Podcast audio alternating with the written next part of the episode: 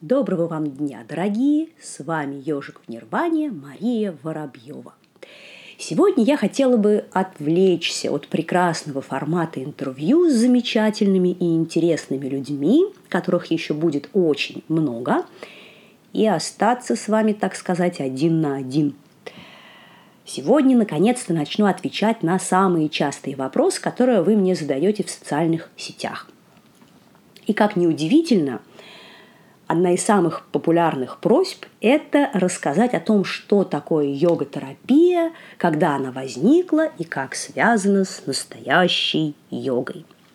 Вообще говоря, тема настоящести и традиционности в йоге очень непростая. Требует она отдельного разговора, и мы об этом обязательно пообщаемся с вами в одной из ближайших передач.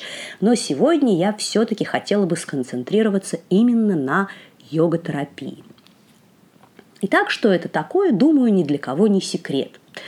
Это совокупность различных техник хатха-йоги, которые нужны для того, чтобы заниматься профилактикой и лечением разнообразных заболеваний. И нужно сказать, что как отдельная система йога-терапия возникла достаточно недавно. Тот же все конец 19-го, начало 20 века.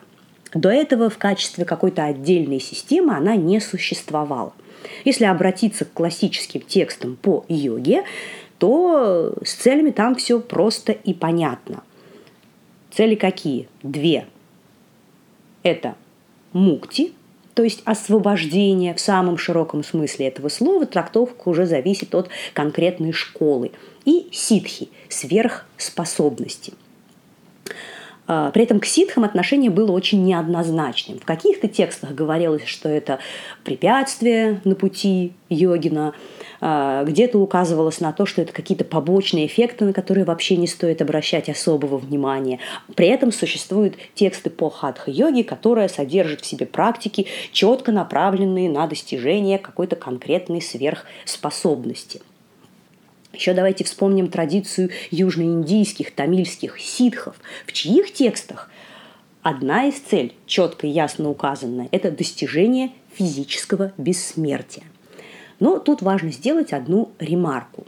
Для чего это бессмертие было нужно? Оно, естественно, должно было сопровождаться прекрасным здоровьем, а нужно оно было для того, чтобы получить неограниченное время для занятий йогой, чтобы человек в течение одной жизни мог достичь конечного освобождения. То есть особо здоровье физическое и психическое человека э, йогинов не интересовало. Этим занималась аюрведа, традиционная индийская система врачевания. А, конечно, периодически в текстах встречались описания о замечательных и благотворных влияниях, эффектах йогического образа жизни на тело и ум практикующего, но, как я уже сказала, это были скорее все-таки побочные, уж точно совершенно не основные эффекты и не цель занятий. И вот как раз в конце XIX века именно вопросу здоровья и тому, как на здоровье влияет практика йоги, стало уделяться большее внимание. Йога-терапия стала выделяться в отдельную систему, под тип, если хотите, практики йоги. И вот здесь я опять буду развенчивать какой-то странный, но достаточно распространенный миф. Я несколько раз встречала точку зрения, что йога-терапия – это продукт исключительно западного мышления. Это вообще совсем не так. Возникла она, конечно же, в Индии. Тут достаточно бегло пройтись по основным, наиболее популярным сегодня школам хатха-йоги. Все из них, кстати, тоже возникли в конце 19-го, начале 20 века. Например, возьмем Шивананда-йогу или Бихарскую школу йоги, основателем которой был с вами Сатьянанда Сарасвати. И там, и там, ну, нельзя сказать, что йога-терапия ставится во главу угла, но внимание ей достаточно большое уделяется. Э, они выпускают книги, статьи на эту тему, рассказывают о том, как э, йога влияет на здоровье человека на своих преподавательских курсах. Ну, то есть э, явно не обходит это своим вниманием.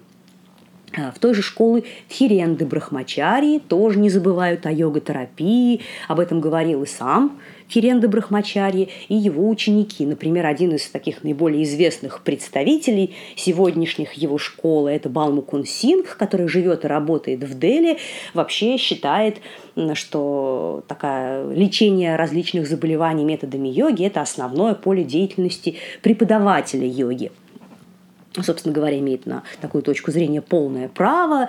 И в школе Тхиренды Брахмачарии в плане терапии многое внимание уделяется шаткармам, очистительным техникам йоги, а также сукшма и стхула вьяямам. Это суставной динамической гимнастики, которая выполняется в сочетании с определенным типом дыхания. И зачастую ее терапевтические эффекты весьма и весьма значительны. Но, конечно, в большей степени – основателями йога-терапии как отдельного направления можно все-таки с моей точки зрения считать двух других людей, не представителей вышеназванных школ, а с вами Кувалаянанду и Шри Югендру. Именно они все-таки больше вклад как мне кажется, в это дело внесли, том числе начав активно заниматься научными исследованиями на предмет того, как влияют техники йоги на состояние здоровья человека, на функционирование различных его систем и органов. А, в общем-то, во многом биографии этих двух замечательных людей похожи, да и, в общем-то, они неплохо друг друга знали. А, оба жили в конце 19-го, начале 20 века, занимали такую достаточно активную Э, социальную позицию, боролись за независимость Индии, были сторонниками учения Махатма Ганди и всячески старались его проповедовать и распространять. Э, с вами Кувалаянанда также слушал лекции молодого Шри Аурабинда и был им невероятно впечатлен. Ну и вообще э, вот с вами Кувалаянанда был такой молодой, прогрессивный в то время индийский юноша, который, с одной стороны, желал независимости своей стране, но при этом вполне нормально хотел соединить сочетать древнее индийское знание и современные западные технологии и науку. В юноше он обучался санскриту и индийской философии в колледже города Борода. И вот тут я хочу немножечко отвлечься и поговорить о человеке, который непосредственного отношения к йоге не имеет, а вот к йога-терапии очень даже большое – это профессор Раджатна Раджприя Маникрау, который всю свою жизнь жил и работал, собственно говоря, вот в этом самом Бороде.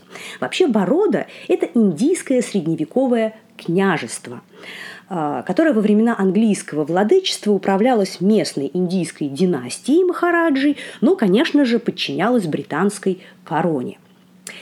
И вот именно в Бороде и работал профессор Маникрау – там он, собственно говоря, и родился.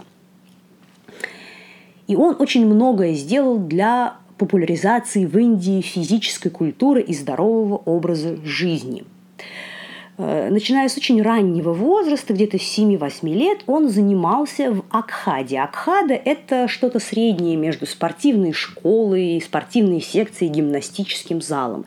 Туда традиционно многих мальчиков отдавали, опять же, 7 где-то 8-летнего возраста, для того, чтобы они занимались там всеразнообразными физическими упражнениями. И, собственно говоря, этим он и занимался там в течение очень длительного времени под руководством своего учителя, э, которого звали Джуммадада. И настолько он в этом преуспел, что, в общем-то, Джумадада сделал его своим преемником. После чего, после смерти Джумадады, э, профессор Маникрао, э, во-первых, первое, что он сделал, это переименовал Акхаду в Яяма Мандир – то есть как бы такой сделал более такую крупную, солидную организацию.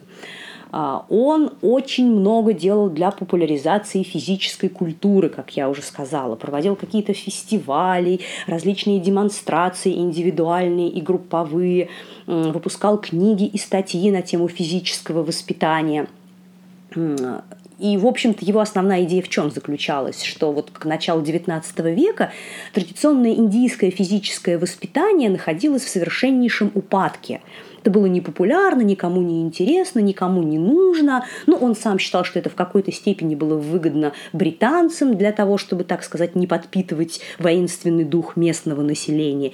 И вот, собственно, своей задачей он видел возрождение вот этого древнего какого-то искусства, в том числе древних индийских боевых искусств, культуры физического воспитания. Причем он занимался, кстати, не только с мальчиками, но и с девочками, подчеркивая важность физических упражнений для женщин в том числе но при этом, опять же, совершенно не чурался вот эти все традиционные свои навыки и умения соединять с западными знаниями о физической культуре и спорте.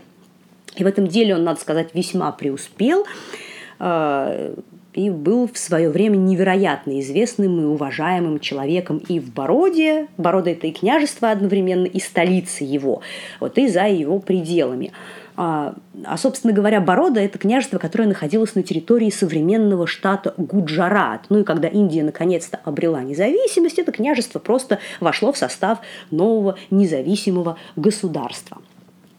Так вот, именно у этого профессора Маникрао в течение нескольких лет с вами Кувалаянанда и обучался в его Вьяяма Мандире, когда был студентом колледжа. И, в общем-то, всегда считал Маникрау своим первым учителем – но в дальнейшем э, у с вами Кувалаянанды произошло в жизни совершенно эпохальное событие, когда он встретил своего основного учителя, своего гуру Парамахамса Мадхавадаса Махараджа. Это один из известнейших, наверное, йогинов своего времени. К тому моменту он был уже очень пожилым человеком. И большую часть своей жизни он э, провел в странствиях по Непалу, Индии, Тибету, а также в уединенных многолетних ретритах. Но когда ему было уже больше 80 лет, он, так сказать, вернулся к людям и поселился в Гуджарате, где стал э, учить людей, э, проводить даршины. И вот, в частности, на один из таких даршинов с вами Кувалананда попал, был невероятно впечатлен, и после этого стал у Парамахамса Махараджа учиться – и в это же время приблизительно его учеником стал Шри Йогендра. То есть с вами Ковалаянанда и Шри Йогендра были гурупхаями, людьми, у которых был один учитель. Шри Йогендра э, тоже родился в конце XIX века, также занимал невероятно активную социально-политическую позицию и боролся за независимость Индии. Э, и он также учился в свое время в колледже но вот во время своего обучения, по собственным словам, впал в такую глубокую депрессию, потому что ему совершенно не нравилась профессия, на которой он учился, и он совершенно не понимал, что он хочет делать, чем будет заниматься дальше. И вот один из его сокурсников, видя такое состояние друга, посоветовал ему тоже прийти на один из даршинов Парамахамса Махараджа, и это очень сильно изменило свою жизнь, и тот стал учиться у Махараджа – то, собственно говоря, самой смерти последнего. Определенное время они активно сотрудничали со с вами Кувалаянандой, потому что им была обоим интересна одна и та же тема. Это влияние техник хатха йоги на физическое и психическое здоровье человека. Причем оба они понимали, что для того, чтобы распространить это знание не только в Индии, но также и на Западе, необходимы соответствующие доказательства. То есть нужно это чем-то подкрепить. И они оба считали, что совершенно необходимо проводить серьезные научные исследования, что и стали оба делать в свое время. В дальнейшем с вами Кувалаянанда основал свою организацию, которая называется Кайвалья Дхамма. Э, это произошло в 1924 году, а Шри Йогендра свою институт йоги. Первый институт йоги Шри Йогендра основал в Мумбаи. Это тоже примерно в те же годы и произошло. И опять же, сразу оба начали выпускать журналы очень интересные. С вами Кувалаянанда стал выпускать журнал «Йога Мимамса». А, поскольку на базе Кальвалья Дхаммы, этого университета йоги йога-терапии, который находился в Лонавале, он активно проводил различные научные исследования, результаты которых для того, чтобы донести это как-то до широкой публики, он и стал публиковать в йога Мимамсе. А, этот журнал издается до сих пор, есть его сайт, на котором, кроме последних выпусков выложен архив. И все это можно скачать, посмотреть и ознакомиться. Кроме того, надо сказать, что Артем Фролов, замечательный врач, йога-терапевт из Санкт-Петербурга и его ученики достаточно активно занимаются переводами некоторых статей из йога-мимамсы на русский язык и выкладывают это на сайте своем. Института восточных методов реабилитации. Я все ссылки дам в описании к выпуску, так что все можно будет посмотреть и почитать. А Шия Гендер тоже с 30-х годов 20 века выпускает журнал, который называется «Yoga and Total Health», ну то есть йога и тотальное, глобальное, всеобщее здоровье – там э, публикуются материалы не только касающиеся йога-терапии, но также валиологии, адаптивной лечебной физической культуры, в, культуры в целом здорового образа жизни. На данный момент и Институт йоги Шри Югендры, и Кайвалья Дхамма с вами Кувалаянанды – это достаточно такие большие организации, которые имеют целую сеть э, филиалов по всему миру – проводит э, различные курсы преподавательские, разные продолжительности и направленности.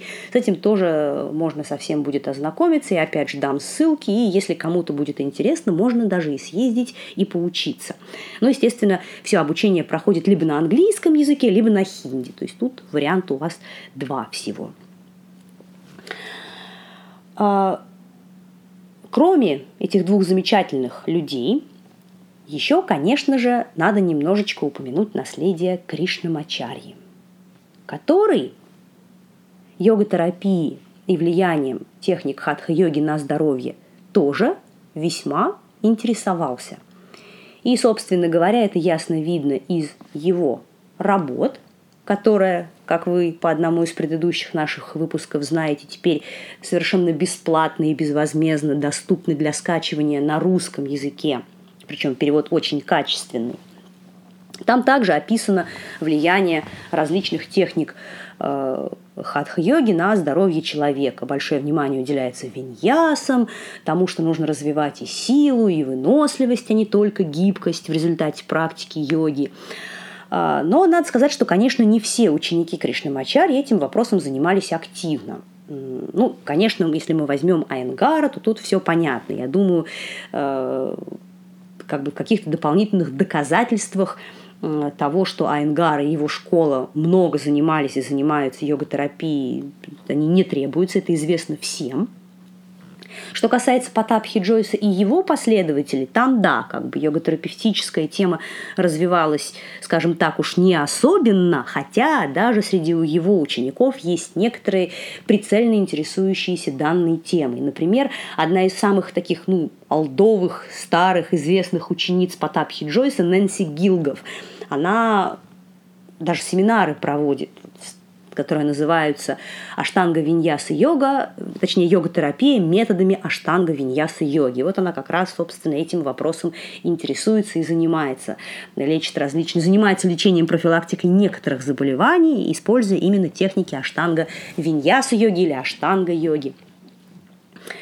А, но, конечно, отдельно среди учеников Кришнамачарьи, когда мы касаемся йога-терапии, я хотела бы упомянуть его ученика Мохана – который обучался под руководством Кришнамачарьи почти 20 лет. Э, после смерти Кришнамачарьи он также выучился на аюрведического врача, создал свое направление, которое называется свастха-йога. У него также существует на данный момент институт, они обучают людей, в том числе и преподавателей, есть филиалы по всему миру. И там, в общем, тоже такая достаточно терапевтическая направленность, сама практика очень такая мягкая, э, плавная, надо сказать, не сложная. Много внимания уделяется лечению, профилактике заболеваний, и они также соединяют практику хатха-йоги с различными методами из аюрведы.